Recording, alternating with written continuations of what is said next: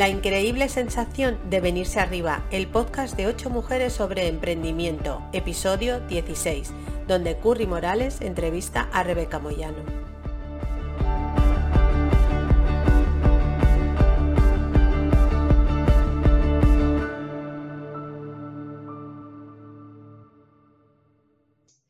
Hola, bienvenidas, bienvenidos. Soy Curry Morales y tengo hoy el placer de tener a una mujer conmigo, amiga, compañera, que es Rebeca Moyano. Ella es una apasionada de la belleza, del autocuidado, pero esto es solo una definición muy corta para alguien que tiene tanto que contar. Por eso quiero darte la bienvenida, Rebeca, y me encantaría que fueras tú misma la que se presentara. ¿Quién es Rebeca? Hola, Curry. Bueno, primero de todo, encantada de estar aquí contigo hoy y con todo el mundo que nos está escuchando hoy o en el futuro. Y, nada, pues efectivamente aquí estoy. Yo soy Rebeca Moyano, tengo 31 años, pronto 32. Soy de Madrid y nada, pues he estudiado muchas cosas, eh, pero actualmente estoy buscando la forma de dedicarme a lo que más me apasiona, que en realidad siempre ha sido la belleza y el autocuidado. Me encanta. Bueno, pues Rebeca, como bien ha dicho, es de Madrid y desde muy joven, eso no lo ha dicho. Yo lo sé porque he preparado esta entrevista un poquito antes con ella. Me contó que había viajado por el mundo, pero vamos, por un montón de sitios, eh, por varias razones. Para mejorar sus idiomas siendo más jovencita, por conocer lugares, por gusto de viajar y también por trabajo. Como amante de los viajes, antes de entrar así más en faena y para que cojas confianza, me encantaría preguntarte cuál de todos esos viajes, con cuál te quedarías y por qué. Pues mira, eh, el otro día estaba pensando y decía, la verdad que de todos mis viajes obviamente siempre me he llevado algo maravilloso, porque si no solo la experiencia, que por supuesto siempre algún aprendizaje, de todos me he llevado personas o una o varias que todavía conservo, pero yo creo que el viaje más especial fue el de cuando yo tenía 17 años, hice un intercambio a Estados Unidos. Quería aprender inglés bien antes de empezar la carrera y mi sueño era ir a Estados Unidos porque crecí viendo películas americanas, etcétera, ¿no?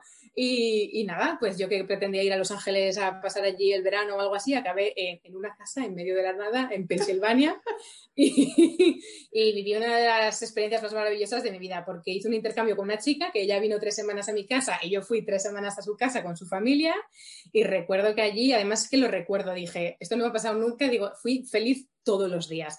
Todos los días hacíamos algo, alguna americanada nueva que decía yo, eh, hacíamos galletas, o íbamos a ver un partido de béisbol o yo qué sé. Y aquellos días fueron de verdad maravillosos. Fueron literal cumplir los sueños que yo tenía de, chiquitita. Así que aquel fue como el, primero que dije yo, ostras, yo no puedo parar de viajar habiendo visto esto por el mundo. Qué bien, cómo me alegro. Qué bonitos son los viajes, me encantan.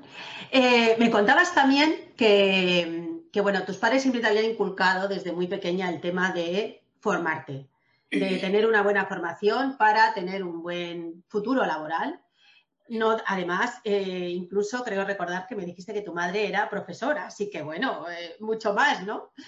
Me encantaría que me contaras un poco eh, en qué te formaste y por qué elegiste esa formación, esas formaciones. Sí, efectivamente, bueno, mi madre es profesora, ella estudió magisterio y además estudió geografía e historia. Y, ella cuando era joven estudió oposiciones y aunque aprobó las oposiciones, nunca había plaza para ella. Entonces acabó montando un colegio con otras 70 personas súper jóvenes y ese fue el colegio al que yo fui desde que tenía 3 hasta que tenía 18 años, que para mí fue mi segunda casa. Es que para mí, por suerte, fue mi segunda casa y aquellos profesores eran como mis tíos. Entonces, pues tampoco, claro, tú naces y entras en el sistema, pues como todo el mundo, ¿no? Vas a la guardería, luego vas al colegio, tampoco te lo planteas. Y, a mí la verdad me gustaba estudiar de siempre. Me, me, contaba mi madre hace poco, me contaba este verano, que decía que cuando yo tenía cinco años en el colegio eh, me daban fichas y la profesora, como era amiga de mi madre, le decía, mira, yo le doy una ficha a la niña y en cuanto le da una, el rato me ha venido que ya la ha terminado, le da otra, le da cuatro y la muchacha yo ya no sé qué hacer con ella. Así que eh, la verdad que yo, es que no sé, me gustaba. El colegio fue una época que me gustó mucho. Yo teníamos que aprender cosas y, no sé, a mí me gustaba aprender. Y, además era como, pues lo que tenías que hacer, ¿no? Luego es verdad que cuando ya llegué más mayor y me topé con la física, por ejemplo, se me empezó a complicar la historia. y, ya aprender se me empezó a hacer un poco menos divertido cuando física y matemáticas y tal. Pero es verdad que, claro, que tú crecías con, con la idea de que, bueno, pues tenías que estudiar para trabajar y encontrar un buen trabajo. Cuanto mejor estudiabas, pues más mejor se te iba a dar la vida laboral y más fácil iba a ser todo y mejor vida ibas a tener. Entonces, yo siempre entendí que era así y mis padres siempre fue lo que nos dijeron a mí y a toda la gente que vivía a mi alrededor y nunca pensé nada diferente. Y luego es verdad que vas a la universidad y efectivamente también te das cuenta que, oye, al final aprendes muchas, o sea, yo, por ejemplo, estudié publicidad, bueno, contestando en concreto a tu pregunta, estudié Administración y Dirección de Empresas y Publicidad y Relaciones Públicas porque desde chiquitita quería montar una empresa de mayor. Pero además luego vino la parte de que yo quería hacer algo creativo, entonces fue cuando empecé a estudiar Publicidad y Relaciones Públicas y, y ahí fue cuando empecé a enterarme un poco de, como decía mi padre, cómo funciona el mundo. No sabía yo cómo funcionaba, por ejemplo, el mundo de las comunicaciones, todo lo que hay detrás, los sistemas, la organización, de dónde viene todo. Y al final, pues ir a la universidad es verdad que te abre un mundo que tú, pues en el colegio no habías conocido ni estudiado. Y es verdad que ahora está Internet para contarnos sobre cualquier tema, absolutamente todo, pero entonces no, no lo había. Entonces, pues es importante porque al final te, abre el mundo mucho eh, y te hace conocer cosas que de otra forma pues no conocerías y, te hace pues una persona culta, alterada. Además te abre esa opción de decir, de plantearte todo en la vida, de no quedarte ni con esta opinión ni con esta, ni si esto es blanco o es negro, sino buscar el trasfondo de todo. Y, y nada, así que eso, yo estudié, como te decía, eh, negocios y, y publicidad era un poco por estudiar la parte de negocios y la parte creativa. Más adelante luego hice un máster en eventos y protocolo por, pues bueno, eh, fui, no, no, me fue cuadrando lo que había estudiado con las salidas que me ofrecía y, me metí en eso otro también. Por ahí tengo ahí cursillos también de cosas tipo pues personal shopper o wedding planner, hice alguno también. Pero, pero bueno, más oficiales lo de administración y dirección de empresas, publicidad, relaciones públicas y dirección de eventos y protocolo. Luego también me resulta curioso eh, mm, que, que, fíjate, yo lo que no había caído, o por lo menos no, no hasta ahora, sí que hablamos de lo de que tu madre era profesora, pero no había caído en esto que me contabas. Y yo te iba a preguntar, em, el hecho de preguntarte por los viajes de antes, ¿no? Eh, eso también tiene que ver con ser una persona, para mí, con ser una persona inquieta, ¿no? Curiosa, que, que quiere conocer el mundo. Hay gente que, que le cuesta mucho salir de su, de su minicírculo o zona de confort, o llámalo como tú quieras, ¿no? Y hay gente que nos gusta salir y conocer, aunque eso tenga varios riesgos. Y ahora me viene a la cabeza que digo, qué curioso, ¿no? Que enlazado con esta pregunta que te quiero hacer, es que tu madre también fue una emprendedora, porque lo contaba, lo decías ahora, ¿no? Ella junto con otras compañeras montó ese colegio. No es solo he sacado una posición y voy a trabajar, sino que voy a montar algo. Así que te venía la educación y la, esa inquietud también un poco por parte de, tu familia. Qué bueno. Pues mira, con respecto a eso, como me pareces una persona inquieta, me gustaría saber si, es que tiene sentido para ti eh, la hipótesis que yo te digo de que tanto el tema de los viajes y, probar muchos cursos, muchas cosas y no sé cuánto, tiene que ver con, con ser inquieto o, porque la vida te va arrastrando y bueno, pues como me lo, encuentro por delante, pues lo hago. O sea, ¿es una cosa como que te viene o que tú buscas? Eh, no, la verdad que yo siempre he sido, como dicen, buscadora. Así como la palabra me hace mucha gracia porque me recuerda a Harry Potter. la verdad que sí. Pero eh, yo desde, desde, siempre, siempre, desde que nací, mi madre dice que no la dejaba yo descansar, que siempre quería estar en la calle. Sé que la tenía frita diciéndole calle, calle, calle, calle, calle. Y, y es que, claro, yo vine, yo qué sé, yo no recuerdo obviamente desde cuándo, pero yo siempre he querido explorar, divertirme, salir, ir. Me acuerdo cuando íbamos a las granjas escuelas de chiquititos, eh, eso era súper divertido. De repente tú dejabas tu casa, te ibas ahí con los burritos, con los pollitos, con tus amigos y, de repente eras así como mayor, ¿no? Y yo me acuerdo que había niños ahí que lloraban y tal. Yo decía, pues no entiendo. Digo, digo, si vas a volver a tu casa luego de todas formas y vienes aquí a pasártelo bien, pues oye, vamos a salir. Y entonces, pues como te digo, con 14 años fue la primera vez que viajé, que viajé a Inglaterra. Eh, y decías, pues qué divertido. Viajas, te vas con amigos, de repente ciudad nueva, comida nueva, tiendas nuevas, que a mí las tiendas, los bolsos y eso me encantaba.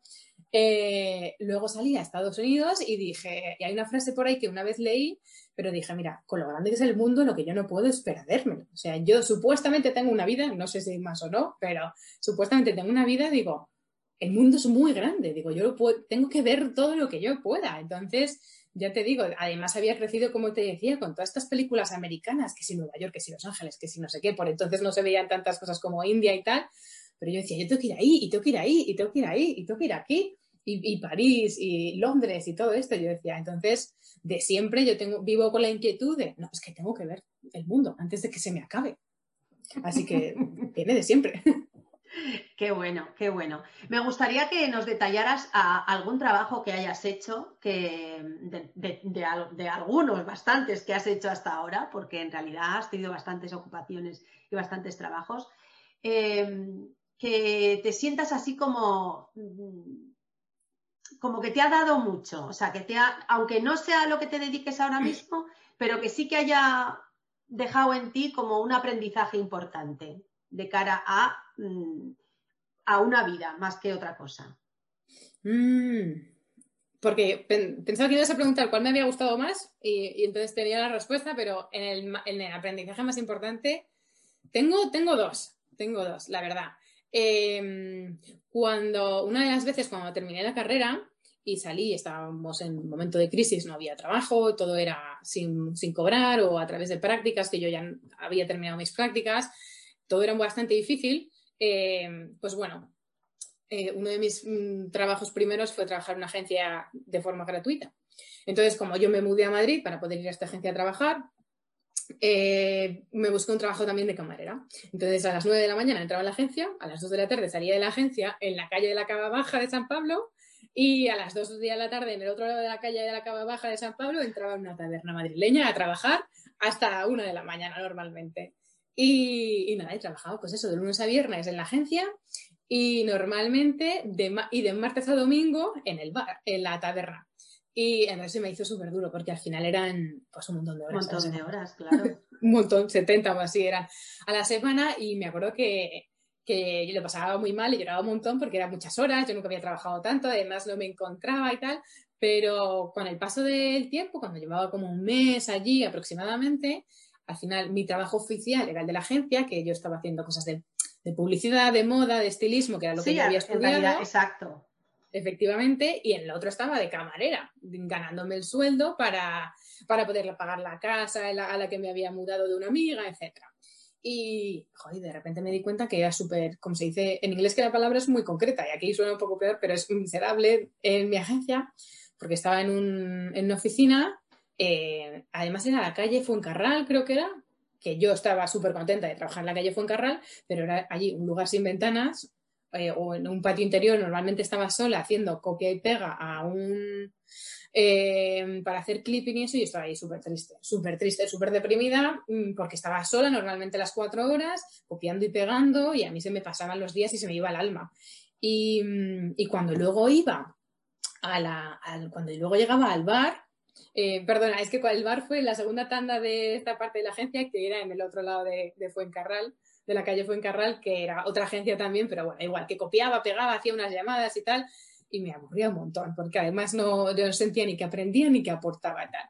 El caso que luego bajaba a la taberna esta, ostras, y allí de repente yo me daba cuenta que era la más feliz, porque yo estaba allí, primero con mis compañeros de trabajo que, que los adoraba, adoraba a mis compañeros cocineros, a mis compañeros camareros, eh, era como una pequeña familia, normalmente trabajábamos un montón y por la noche a veces nos echábamos una cerveza allí o nos íbamos a un sitio cubano que había a bailar, eh, además eran súper distendidos y eran, eran, eran, geniales, la verdad, eran geniales. Y, además de eso, la gente venía, normalmente eran turistas porque era una taberna madrileña, la gente venía y me encantaba pues hacerles que tuvieran una experiencia súper guay.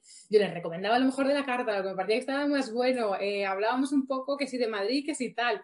Y yo te juro que era la más feliz. Entonces yo me di cuenta ahí que dije, ¿cómo es posible? Digo, que yo con todos los años que llevo estudiando y trabajando para tener, entrar en el mundo laboral y tal, y me encuentro que soy súper que estoy súper triste y súper deprimida en lo que supuestamente tengo que hacer y lo que es de lo mío, que tanto se dice, digo, yo aquí de camarera soy la, la chavala más contenta de todo Madrid.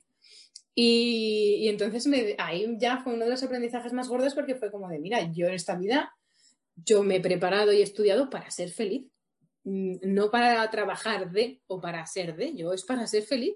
Me encanta. Entonces, yo ahí dije, esto, mm, aquí que está pasando, y fue como un, así en mi cabeza que he ido, dije aquí, y te decía, soy una, ya no me acuerdo el título del trabajo, pero soy una, yo qué sé, persona de otra oficina tal, súper infeliz, y soy una camarera súper feliz. Entonces ahí me di cuenta que yo, aunque, aunque el título me pesaba mucho y todo me pesaba mucho, yo lo que yo era todos los días quería ser feliz y punto. Entonces ahí fue como, me, dolía mucho ser, trabajar de camarera después de tantos años mm, formándome, pero yo decía, tengo que pero encontrar en el fondo te sentías bien. Claro, efectivamente, digo, yo tengo que encontrar la forma de seguir siendo lo feliz que soy aquí, obviamente no de camarera, porque creía en un trabajo que, me guste que podía hacer muchas cosas más, pero, pero lo que no podía hacer era obligarme a trabajar en sitios donde yo fuese estuviese tan triste como estaba en aquel lugar. Y, nada, y de esa, a partir de ahí, pues luego se derivaron otras cosas. Pero bueno, pues ese aprendizaje me parece muy interesante. y para que no te alargues y porque sí me gustaría, ya que tú tenías, dices, esta la tenía yo preparada, era cuál era el trabajo que más te había gustado. Ya nos lo cuentas. El trabajo que más me había gustado fue cuando estuve trabajando eh, en Fórmula 1.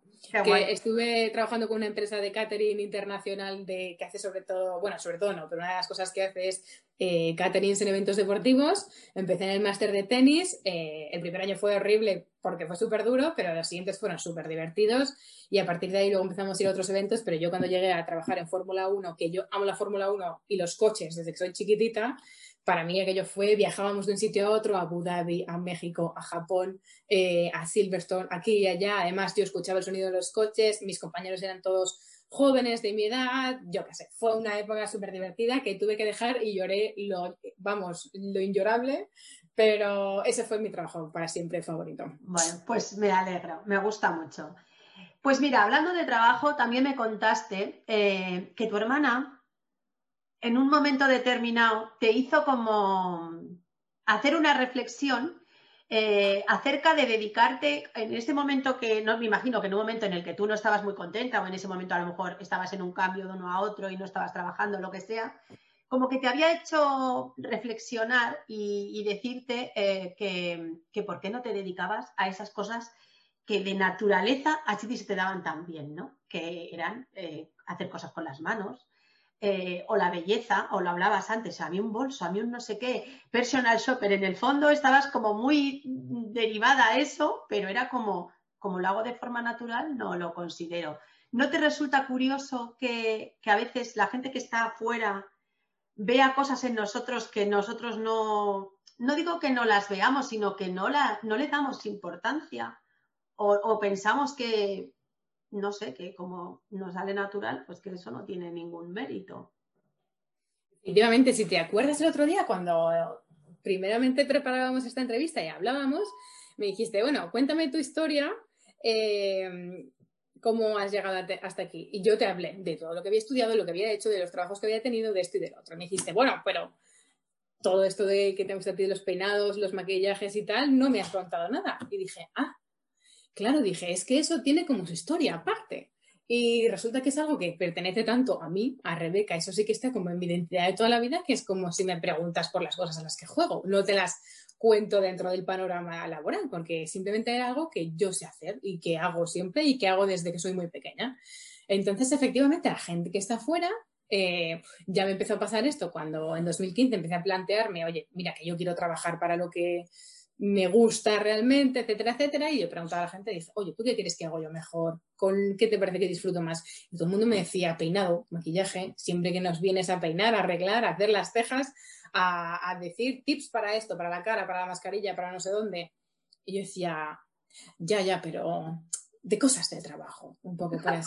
Entonces, ellas me decían, eso, y además, pues siempre que cada vez venían a mi casa, yo montaba las, las ¿cómo se llama? Las navidades, no, perdona, las cenas, las meriendas, todo decorado a conjunto, las servilletas, el plato, los no sé qué. Y entonces para mí eso era como de, pues lo que a lo que, o sea, lo que me dice me da bien, pero no era como lo que yo consideraba de trabajo, ¿sabes? Y efectivamente, la gente que te ve fuera normalmente, igual que cuando tú ves a otra gente, lo ves súper claro, en plan de, pero si lo que mejor sabes hacer es esto y esto y esto, y tú, ya, pero era siempre esta falta de, los títulos y las historias. Porque al final, por ejemplo, lo que pasaba con mi hermana era que yo estaba intentando trabajar, montar un estudio de diseño gráfico y tal, y yo le decía, es que Bárbara, me aburro, no me gusta esto de estar en el ordenador aquí todo el rato. Y me decía, oye, pues ¿por qué no montas algo, una tienda o algo? A ti que siempre te gusta hacer cosas con las manos, que cada vez que puedes te andas haciendo pendientes o collares que voy regalando a la gente. Y pulseras desde pequeña y tal. Y pensé, pues mira, pues tienes razón. Y es verdad que a veces tú te empeñas en, sobre todo cuando has tenido formación y entonces ibas como un caballo así, pues hacia aquel objetivo, ¿sabes? Entonces la gente que está fuera, fuera de tu esta de los caballos, te dice, oye, y esto y esto y esto, ¿por qué no haces esto? Y tú no, porque voy con este objetivo, con este fin, con... Chico, que si si te gusta y dices que disfrutas con esto y con esto, ¿por qué no le echas un ojo ahí? Y a veces es que te empeñas, no, es que eso es lo que es un hobby, es un tal. Joder, pues si es un hobby y te gusta tanto y lo haces tan bien, puede ser también, efectivamente, tu carrera, igual que es lo mismo que otra gente se dedica a eso, ¿no? Así que efectivamente, toda la razón. Me, me resulta interesantísimo. Pues mira, yo no sé si sería justo ese momento o no, pero me parece que ya es como indicado el preguntarte cuál es entonces el momento en el que tú te paras y dices, oye, ¿por qué no? ¿Por qué no emprender? ¿Tú recuerdas cuál fue ese momento?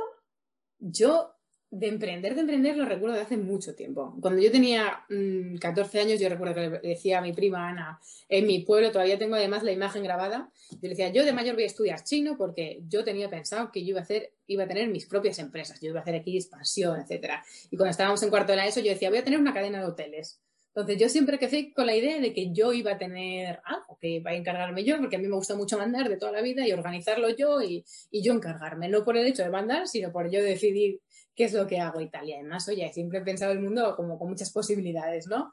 Entonces, desde, desde siempre, y ya te digo, estudié administración de empresas porque pensaba erróneamente que allí me iban a, enseñar a, montar una empresa y a gestionar una empresa, cosa que no es así, pero bueno.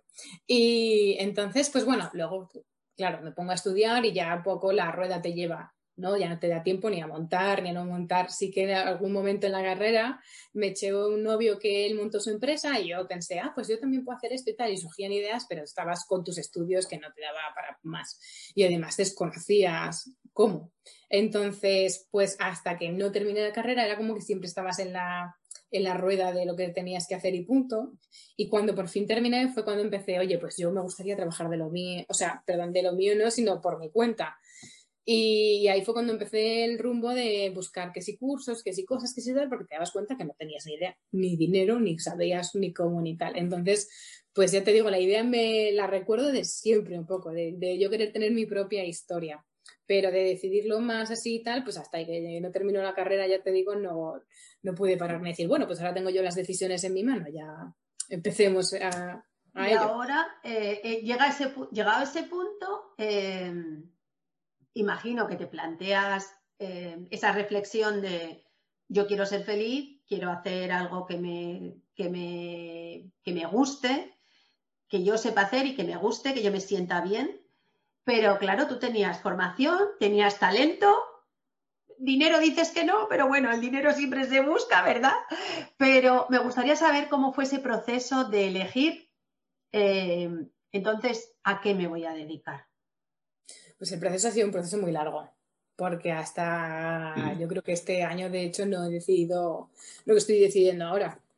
Y es porque cuando yo empecé en 2015, me acuerdo que, o 2014, no me acuerdo que mi madre me compró, porque le pedí dinero a mi madre para comprarte el curso, porque ya te digo, yo no tenía dinero porque como no sabía que tenía que haber ahorrado, ni que haber trabajado durante los años de carrera, y estaba ocupada estudiando mis dos años de eh, mis dos carreras, pues entonces mi madre me pagó el primer curso de una chica que me llamó la atención online, que decía algo como eh, emprendedora online, creo que se llamaba o algo así. Entonces, claro, era como para mujeres y para el mundo online. Y yo pensé, bueno, pues ok, adecuado.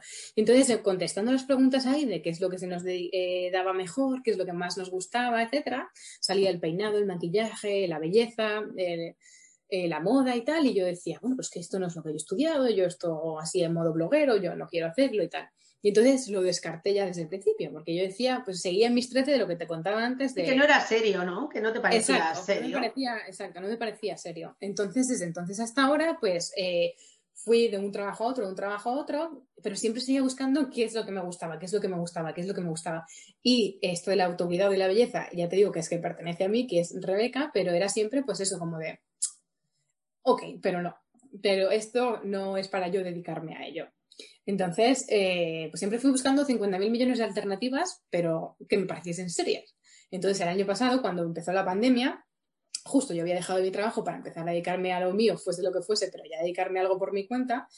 Y, y empecé a montar, con la idea de montar un estudio de diseño gráfico, de páginas web y tal. Y empecé con eso, en plan de, bueno, con esto parece que se puede ganar dinero y tal. Y, y, chicos, que yo iba haciendo, dándole una oportunidad a cada historia y es que no me convencía. Y yo decía, es que no me levanto por la mañana para con yo querer hacer estas cosas. Entonces yo sabía que por aquí no era. Hay veces, muchas veces que nunca sé por dónde es, pero sí sé por dónde no es. Entonces decía, pues por aquí no es, otra vez, por aquí no es, por aquí no es. Y, y chico, pues lo de siempre, me flipa maquillarme, arreglarme, arreglar a otras mujeres, ponerlas guapas, ponerme guapa, sentirme bien, cuidarme, verme joven, etc. Y, y pues fue ya contestando las mismas preguntas por enésima vez en el enésimo curso de emprendedora, que era como el peinado, maquillaje, poner a las mujeres guapas y hacerlas sentir bien, y luego una serie de cosas que yo decía, ah, ya, la cuarta, venga, por aquí.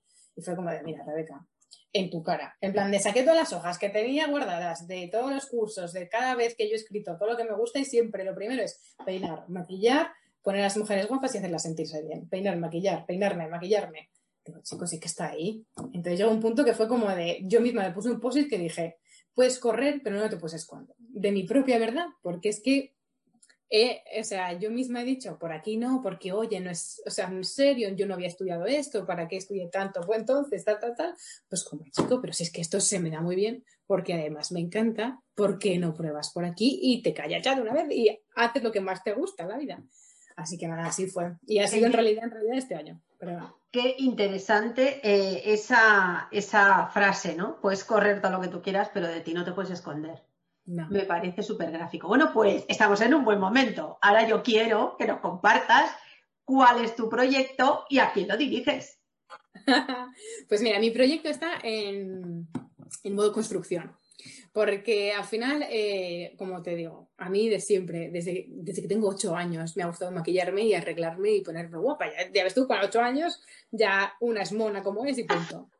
Y ya está. Luego la adolescencia todo viene y todo se puede arreglar. Pero entonces, ahora mismo la verdad que a mí es, es a, las mujeres, a las niñas del mundo y a, y a y a todas las mujeres, porque a los hombres no es porque yo lo que como yo como mujer lo que sé hacer es arreglarme a mí misma, sobre todo y por extensión a, otras mujeres. Entonces, pues, eh, aunque en el futuro quizá haga el nicho más cerrado, eh, yo la verdad que lo que sé es sacarme partido a mí misma y sacarle partido a otras mujeres. Entonces, ahora mismo lo que yo quiero es enseñarle a otra gente los tips que yo conozco y, las, y los trucos que yo sé y las cosas que he aprendido durante toda mi vida, porque al final es desde que soy muy chiquitita, para sentirme bien, para verme más guapa, para sentirme joven, porque al final, pues, aunque da igual la edad que tengas, siempre te quieres o, de, o sentir más joven, o sentir más madura, o sentir de una otra forma, ¿no? Entonces, eso, ahora mismo son, porque al final las mujeres en general, porque a cualquier edad, desde que eres chiquitita hasta que, eh, hasta que te vas un día, eres mujer y quieres verte guapa y quieres sentirte bien y siempre quieres encontrar, mirarte al espejo y decir, pues oye, estamos ok. Y, y eso entonces, pues ahora mismo es eso, es, el nicho son las, las mujeres del mundo y, y, lo que hago, lo que quiero hacer es enseñarle a cualquiera a, los tips que yo tengo y que yo conozco para sentirme bien y sentirme guapa y sentirme segura.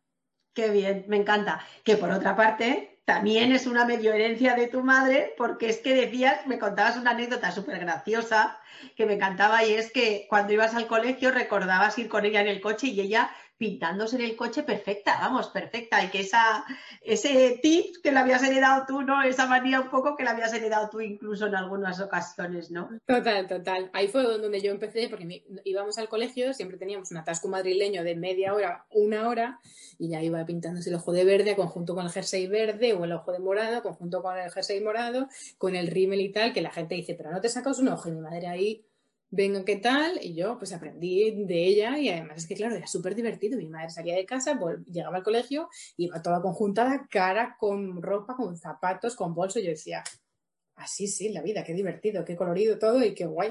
Entonces de ahí me, vino, yo creo, sí. Qué bueno, era la primera referencia, por eso te voy a, aprovechar para hacerte esa otra pregunta, ¿no? Todos tenemos alguna referencia cuando emprendemos un, algo en la vida, en realidad queremos hacer algo nuevo que no hemos hecho, pues al final busca referencias y, en, este, en este caso recordaba eso y digo, pues su primera referencia fue su propia madre, probablemente, ¿no? Pero me gustaría saber quién te inspira, qué referencias tienes tú en el sector también por, por, por ver que, no sé, cómo identificarte, no digo encasillarte, pero sí por eh, eh, identificarte con un, con un tipo de, de autocuidado, ¿no? Porque en realidad yo creo que eso es una cosa muy amplia. Hay gente que puede mm, tener el concepto de, autocuidarse mucho más a nivel bienestar, no tanto de belleza, y le da igual estar con el pelo canoso porque no le da importancia, pero medita todos los días y le parece que se cuida mucho.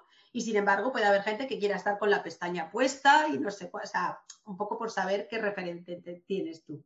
Sí, en, en referencia a eso que dices del autocuidado, efectivamente, yo me he autocuidado de toda la vida con todo, por dentro y por fuera. De hecho, oye, yo eh, siempre he estado con mis libros, tenía un novio que estaba frito de mis libros de, autoayuda y de todas las historias de autoayuda más que yo, pero es verdad, al final la belleza por fuera no se ve, no sale a relucir si, no te sientes tú ya no bella por dentro, quiere decir bien por dentro, tranquila, sin preocupaciones, que de eso no se libra ni Cristo bendito. Si alguien se libra, que venga y me cuente el secreto. Pero quiero decirte que obviamente el autocuidado es todo. La, parte que yo aunque yo siempre doy los consejos que se me ocurren y que puedo, de un poco del cuidado también interior, eh, el autocuidado que, obviamente así pues más relacionado con la belleza exterior es esta parte pues del, de la piel, de, del comer sano, pero sobre todo eso, ¿no? Del tratamiento de, pues de, de cómo nos cuidamos un poco por fuera. Y ah, los referentes que se me estaba yendo la castaña otra vez. No, te lo iba a recordar yo. que, me iba, me iba, yo. Entonces, pues mira, eh, también es, como yo siempre vengo soñando de hace mucho tiempo con todo esto, pues ha habido gente que he visto durante dos años. Entonces, por ejemplo, hay una chica en Estados Unidos que yo recuerdo hace seis años, que de hecho le escribí una carta una vez y se la mandé a su casa en Estados Unidos, y porque ella puso su dirección y se llamaba Jacqueline Hill. Entonces, esa chica ahora ha evolucionado y el, el digamos que la línea que ha tomado ya no, ya no me inspira en ese sentido. Pero antiguamente sí, porque ella era una chica que había empezado maquillándose, que luego había empezado trabajando en Mac eh, y que poco a poco pues había ido, ella compartía sus tutoriales, la gente a nosotros nos encantaba, era súper natural, súper auténtica y de repente pues de una cosa pasó a la otra, se hizo súper famosa, luego tuvo su línea de cosmética, entonces como que eso me inspiraba mucho, yo escribía, yo decía, yo quiero ser como tú, de pues como dicen, ¿no? De empezar desde abajo a, jolín, a conseguir todos tus sueños y tal.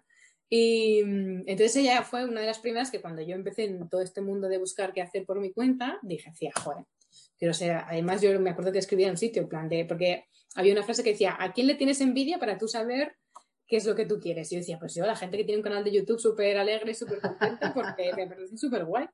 Y entonces ella fue uno de ellos, pero a día de hoy hay tres personas que, que me inspiran mucho. Una se llama, eh, el nombre como lo veo en Instagram siempre nunca me queda claro, pero creo que es Jen Atkin y es eh, hairstylist, que se dice en inglés, ¿no? Como estilista de, pelo, peluquería y tal.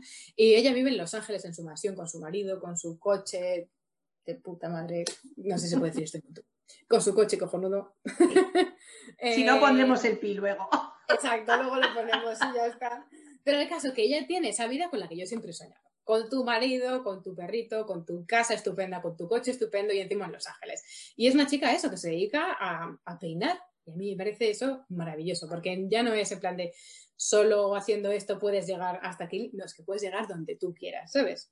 Entonces, ella es un referente. Otro referente que tengo ahora mismo es una chica que es rumana, que se llama Ali, no, perdona, que se llama Andrea Ali, en Instagram es al revés, y entonces ella empezó maquillando en, en Rumanía entró en Anastasia Beverly Hills, que es una marca súper famosa, de una mujer rumana también que ha llegado lejísimos, que empezó con el cuidado de las cejas y que ahora mismo vive en París. Y yo, para mí, vivir ahora mismo en París, dedicándote a maquillar, para mí me parece como un sueño, en plan pues vivo donde he soñado y hago lo que he soñado. Maravilloso. Y, otra chica ahora mismo, que es una referente que tengo a nivel personal un poco, es eh, una bloguera española que se llama Alexandra Pereira. Porque primero tiene un año más que yo, yo creo. Segundo, me la encontré en el aeropuerto de Ibiza, la saludé y me pareció majísima maravillosa. Iba ahí con su prometido y me pareció un encanto. Pero además eso, ahora también se ha mudado a París y ella empezó hace 10 años en el mundo de la moda, que a mí me alucina, y se ha ido haciendo ella su espacio. Y la han criticado un montón. Han pasado cosas que yo siempre me ha costado exponerme al mundo por las cosas que ella haya pasado. Y ella, ella está viviendo la vida de sus sueños, pero al final, oye, todo tiene un precio, pero ella ahí está y ahí, de ahí no la baja nadie. Entonces me inspira un montón, la verdad, porque ella está consiguiendo todos sus sueños, pero al final ves que no conseguiste un sueño sin pasar por estas otras caras oscuras de las cosas que, oye, que las tiene todo, pero claro. como dicen, para llegar al castillo hay que cruzar el foso y punto. Exacto. Pues mira, eh, también me gustaría que me dieras tu punto de vista, porque cuando hablamos de belleza, ya no tanto de autocuidado, porque el concepto de autocuidado ha ido como tomando como cierto, cierta relevancia. Ahora la gente se cuida mucho más que antes y entonces como ha ido tomando como cierta importancia, ¿no? Pero la belleza siempre se ha mm, como definido como una cosa un poco superficial. Ay, mira, es que hay que estar todo el tiempo mona. Eh, a mí me, yo creo en esto firmemente que te voy a contar, pero eh, me gustaría que me, que me, ¿qué piensas tú? Yo creo que cuando una mujer, incluso un hombre podría ser, ¿eh? pero cuando una mujer se siente bella, y por bella entiendo, se siente a gusto con ella misma, se siente su imagen guay, impecable. Y no digo que vaya con el moño todo el día de peluquería ni con las pestañas postizas, sino que se siente segura, bien en su imagen, en su cuerpo y en todo, esa persona está empoderada. ¿Ese es un concepto que a ti mm, te, te resuena a la hora de tu proyecto o es más a nivel simplemente estilismo? Eh, no, la historia que, de que viene todo esto es que yo me dedico al maquillaje y al peinado porque todo empieza en mí misma, en que yo de pequeña empiezo a maquillarme y encontrarlo como divertido, pero cuando empiezo a tener, entrar en la adolescencia, que una empieza a cambiar y que si la ceja grande, que si el pelo fosco, que si el no sé qué, empiezo a buscar las formas de verme más guapa. Y, entonces eh, es verdad que yo no sé si alguna mujer se ha librado, por desgracia, de tener inseguridades consigo misma. Que si tengo el pecho pequeño, que si lo tengo grande, que si la piel, que si me veo, que si no me veo. Y al final siempre estamos luchando con esa historia. Entonces, eh, yo creo que la belleza de la mujer parte siempre de la imagen que tiene la mujer consigo misma. Obviamente queremos que el mundo nos vea guapas, pero lo que más nos importa es vernos guapas a nosotras mismas. Entonces, yo recuerdo que eso, que yo siempre me arreglaba, sobre todo para mí, para la persona que yo veía en el espejo. Y si yo me veía bien en el espejo, escucha, yo llegaba al colegio como la más tranquila, como la más pachorra, pero yo habiéndome encontrado bien. Y en general en la vida. Entonces, es verdad que luego empieza, hay líneas y cosas que se empiezan a mezclar.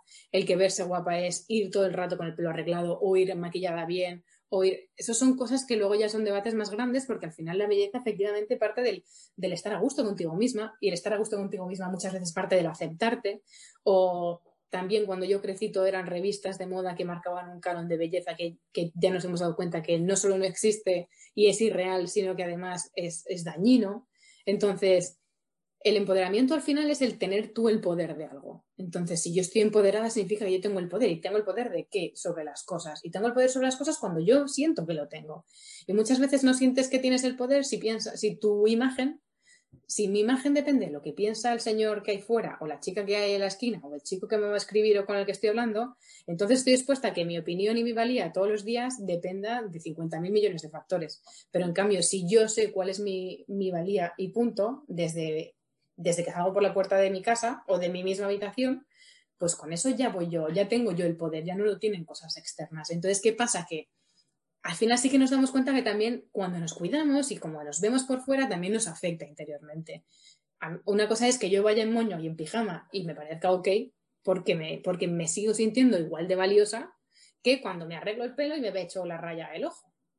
Pero es verdad que, o sea, que aunque una cosa no quita la otra, que en casa yo ya maquillarme en casa me parece pues, una pérdida de dinero y de tiempo y de una serie de cosas, eh, pero maquillarme para salir o, arreglarme o, hacerme el moño o llevar un pijama u otro, sí que repercute en la imagen que yo tengo al final de mí misma. Y eso al final repercute en lo que yo hago en la vida y en cómo yo me desenvuelvo con, todas las cosas. Hablabas de sentir. De hecho, eh, creo recordar una frase parecida en, la preparación de nuestra entrevista, una frase parecida a aquello de cuando siento no tengo que pensar. Me gustaría muchísimo que me contaras en este momento que ya tú estás empezando a caminar en tu proyecto, ¿cómo te sientes? Ah, pues mira, este suspiro te lo dice todo.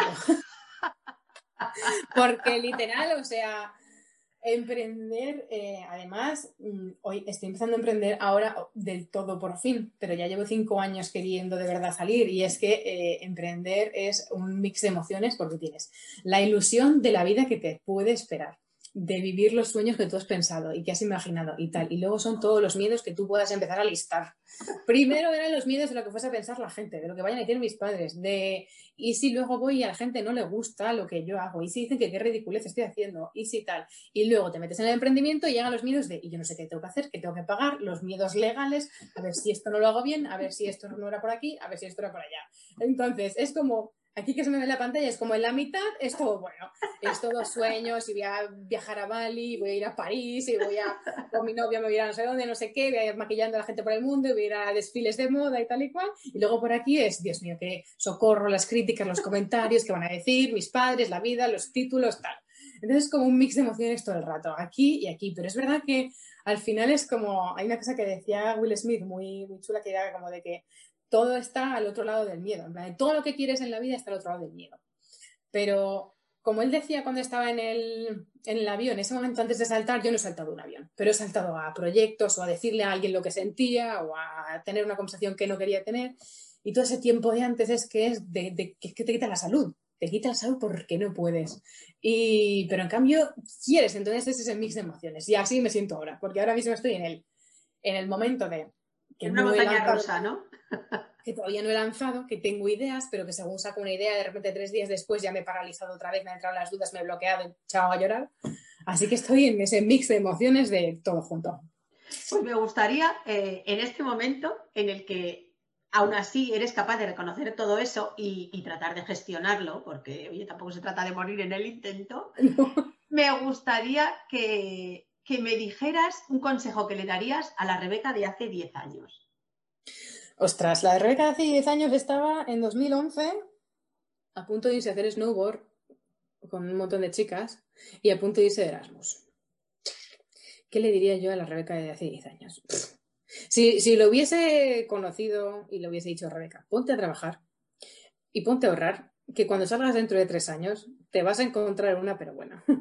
Entonces yo a la Rebeca de, hace 10 años le hubiese enseñado lo que iba a pasar si no ahorraba y las, las consecuencias que tenían ahorrar y no gestionar el dinero de una forma previendo el futuro, que ella no lo sabía, no había forma porque no había forma, ella, no sé, no me explicaron esas cosas de esa forma y hoy yo no las supe ver, pero desde luego el consejo que le daría a la Rebeca de, hace 10 años es, es, um, ahorra o, busca a alguien que te, ayude con gestionar el dinero para que siempre puedas ser independiente y enfrentarte a las cosas que van a venir, que eran la crisis, por ejemplo. Por ejemplo. Bueno, vamos llegando casi al final de la entrevista, pero eh, ya que te he preguntado esto de, lo que tú le dirías a la Rebeca de hace 10 años, mira, a mí hay una cosa que me encanta de ti y es esa capacidad de soñar en grande que tienes.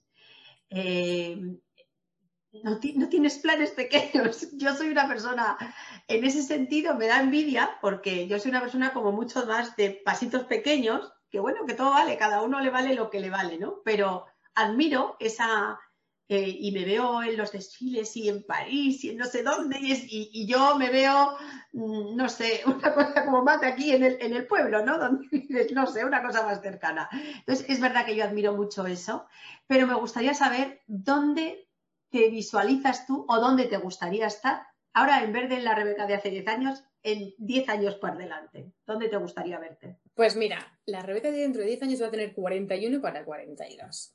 Entonces, donde me gustaría visualizarme sería teniendo mi empresa montada.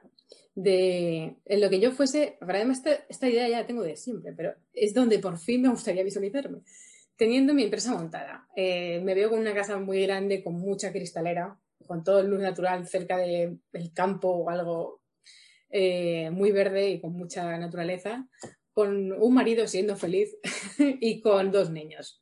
Y esa es la vida que yo siempre imagino. Al final, yo, a pesar de tener muchos grandes sueños, mis grandes sueños también siempre han sido tener mi propia familia y, hacer lo que me gusta, que es básicamente, para mí, es tener mi propia familia y tener mi casa y, mis cosas, ¿no? Económicamente estar a gusto y tener el trabajo que me, que me hace sentir feliz.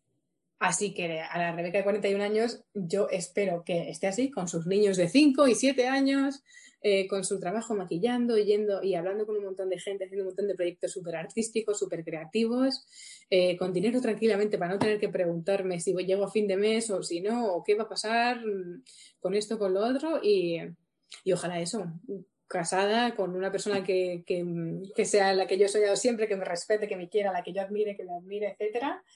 Y nada, pero también es verdad que estoy empezando a hacer las paces con, con algunas cosas que me pasan, que es como el hecho de tener efectivamente grandes sueños, porque lo que pasa con tener grandes sueños y grandes expectativas es que también pues tienes a veces grandes decepciones y eso duele mucho, porque te rompe el corazón de una forma que no, pensaba que te podía romper. Entonces, también a la Rebeca de 41 años espero que esté en el momento que esté y haya pasado lo que haya pasado en la vida en estos 10 siguientes años, espero que igualmente pueda estar en paz consigo misma y decir, he intentado mm, todo para que todo saliese como yo quería y, y si no ha salido, pues por lo menos que, que pueda estar bien y feliz y ya está.